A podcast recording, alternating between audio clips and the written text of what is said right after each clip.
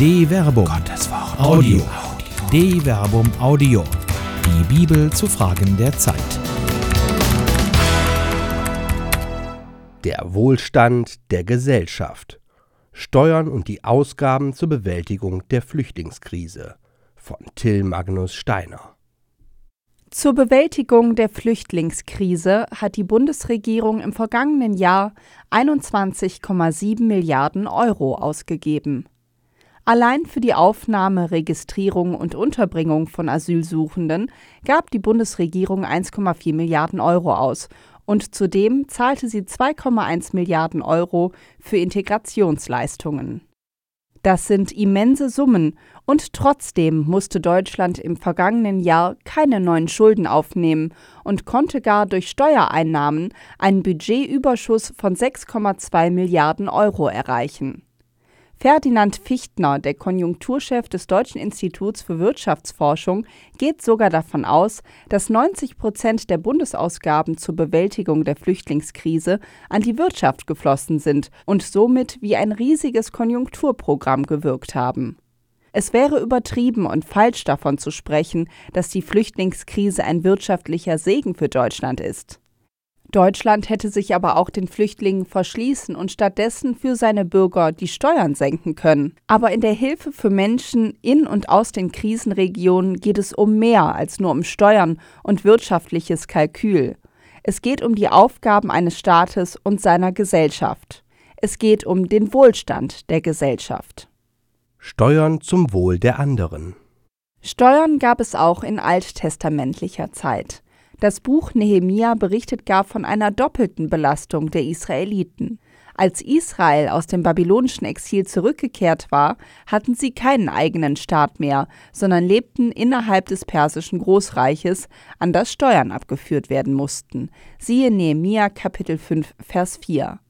Zudem mussten die Priester und Leviten versorgt werden, die für das Volk den Dienst am Tempel ausübten.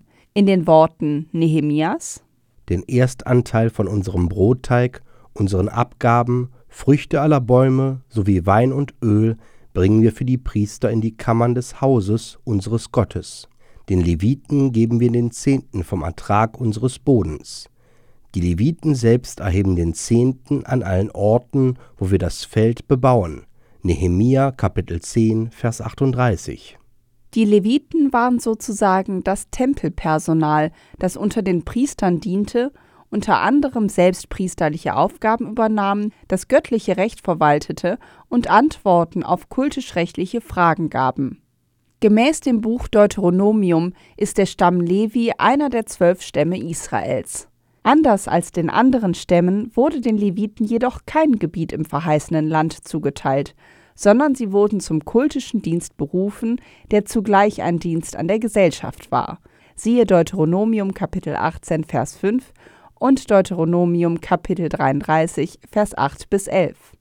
Gemäß dem Buch Numeri gehörten 10 Prozent des gesamten wirtschaftlichen, das heißt damaligen landwirtschaftlichen Ertrages den Leviten. Siehe Numeri Kapitel 18 Vers 21 bis 24. Es handelt sich somit um eine religiöse Abgabe, die dem Sakraldienst zugutekommt. Abgaben als Fest und Wohlstand. Im Buch Deuteronomium hingegen ist der Zehnte jedoch weniger eine Abgabe, sondern ein Fest. Du sollst jedes Jahr den Zehnten von der gesamten Ernte geben, die dein Acker erbringt aus dem, was du angebaut hast.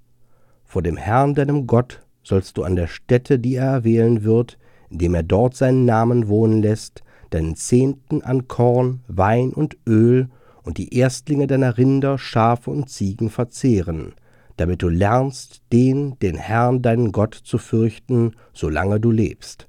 Deuteronomium Kapitel 14, Vers 22 bis 23. Der Zehnte der Ernteerträge soll zum Tempel, dem Palast Gottes, gebracht werden, und bei einem großen Festessen soll den Israeliten bewusst werden, in welchem Wohlstand sie leben. Sie sollen sich freuen und in der Freude auch die Leviten an den Erträgen Anteil haben lassen. Siehe Deuteronomium Kapitel 14, Vers 26 bis 27. Damit das Volk jedoch diesen Segen genießen kann, soll es jedes dritte Jahr kein Festmahl veranstalten, sondern den Zehnten für die Bedürftigen einlagern.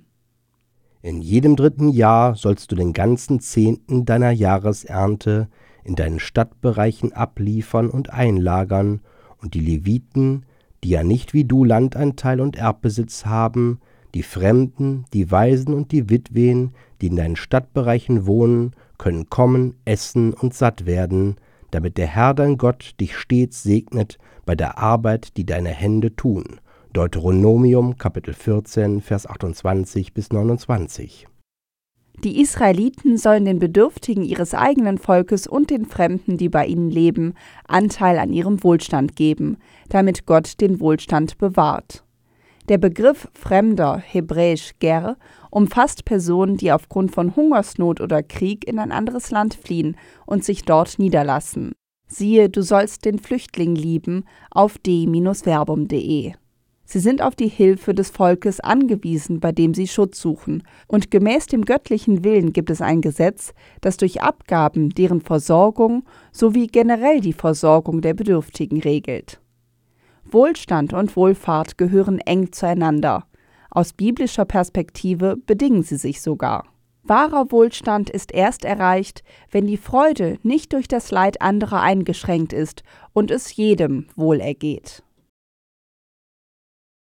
Eine Produktion der Medienwerkstatt des katholischen Bildungswerks Wuppertal Solingen-Remscheid. Autor Till Magnus Steiner, Sprecher Jana Turek und Marvin Dillmann.